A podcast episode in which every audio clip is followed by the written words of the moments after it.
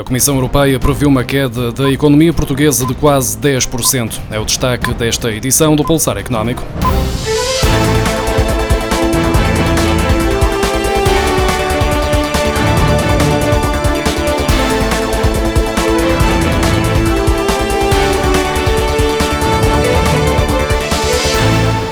Comissão Europeia estima uma quebra de 9,8% no PIB de Portugal este ano nas previsões económicas de verão divulgadas esta terça-feira. Esta foi mesmo a pior previsão em baixa entre os Estados-membros, face às projeções da primavera que foram divulgadas em maio, quando a Comissão Europeia apontava para uma contração de 6,8% em 2020.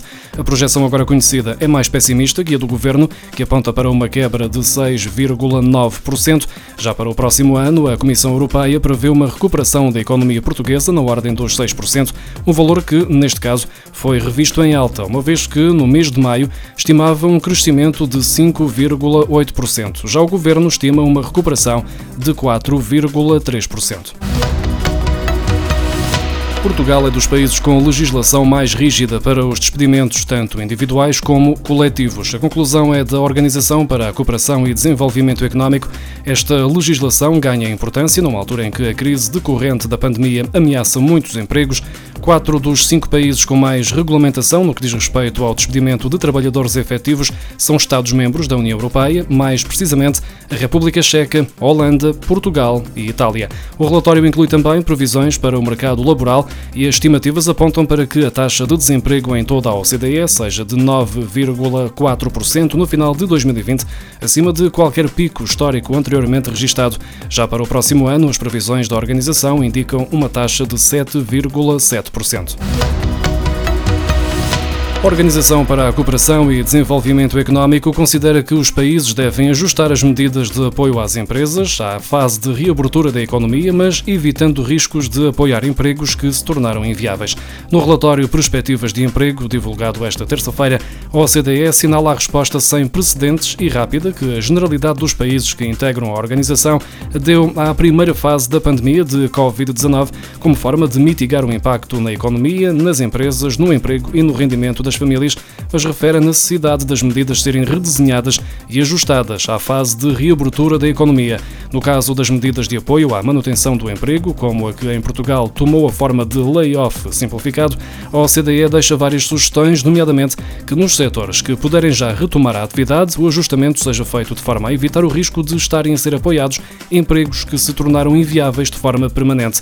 A OCDE propõe também que a duração deste tipo de medidas de apoio à manutenção de emprego tenha um prazo limite, ainda que assinale que os limites da sua duração máxima não devam ser escritos na pedra.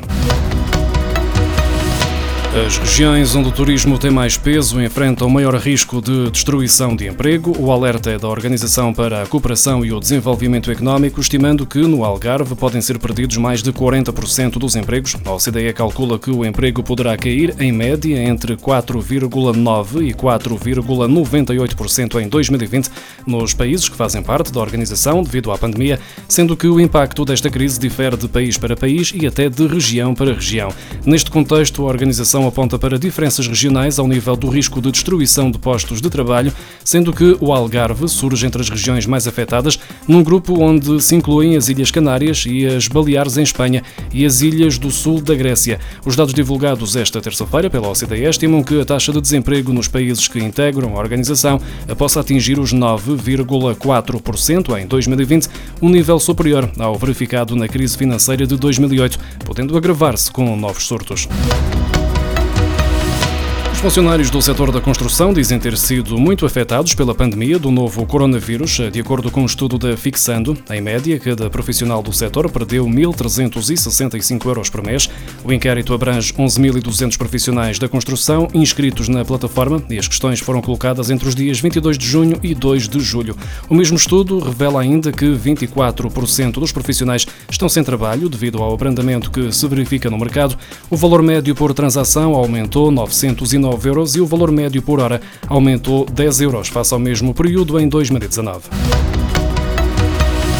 Depois de um esforço conjunto dos principais bancos a operar em Portugal, com a criação de comissões que têm afastado os clientes, agora que precisam de capital porque o clima é de incerteza, eis que surgem campanhas promocionais a descontos e até ofertas de serviços para atrair clientes. Se uns privilegiam descontos nas comissões dos serviços do dia a dia, como as contas pacote, cartões de crédito ou na disponibilização de seguros, há outros bancos que preferem focar as suas atenções no crédito, tentando relançar a atividade. É o que acontece, por exemplo, no Active Bank, que devolve os juros do cartão cartão de crédito. No BPI, que isenta os clientes da comissão de abertura de um contrato de crédito pessoal, e no Banco Inter, com o crédito à habitação, onde o cliente pode receber a devolução de uma prestação da casa por cada familiar ou amigo que incentivar a tornar-se cliente do Banco Inter. Como sempre, tenha muita atenção a todas as condições, faça contas, compare com todas as soluções existentes no mercado e só depois tire a conclusão se compensa ou não aderir às campanhas que os bancos apresentam.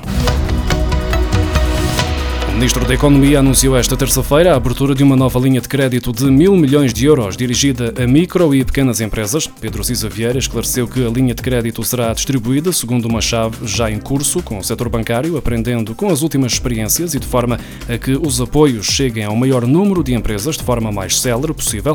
Já para o setor do turismo será disponibilizado um crédito às microempresas com uma componente de 20%, que pode ser convertido em fundo perdido se forem atingidos critérios em termos termos de manutenção de emprego.